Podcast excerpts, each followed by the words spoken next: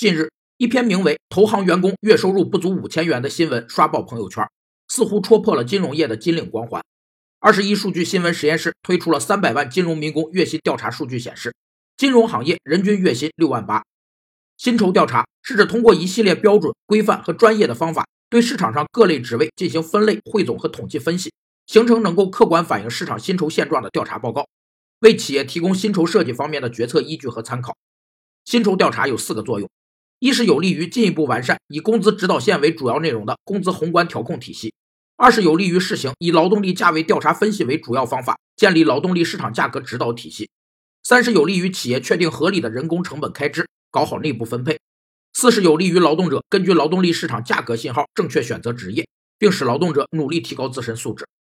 二十一数据新闻实验室统计显示，金融业有七人年薪过千万，四十人年薪过五百万，五百三十二人过百万。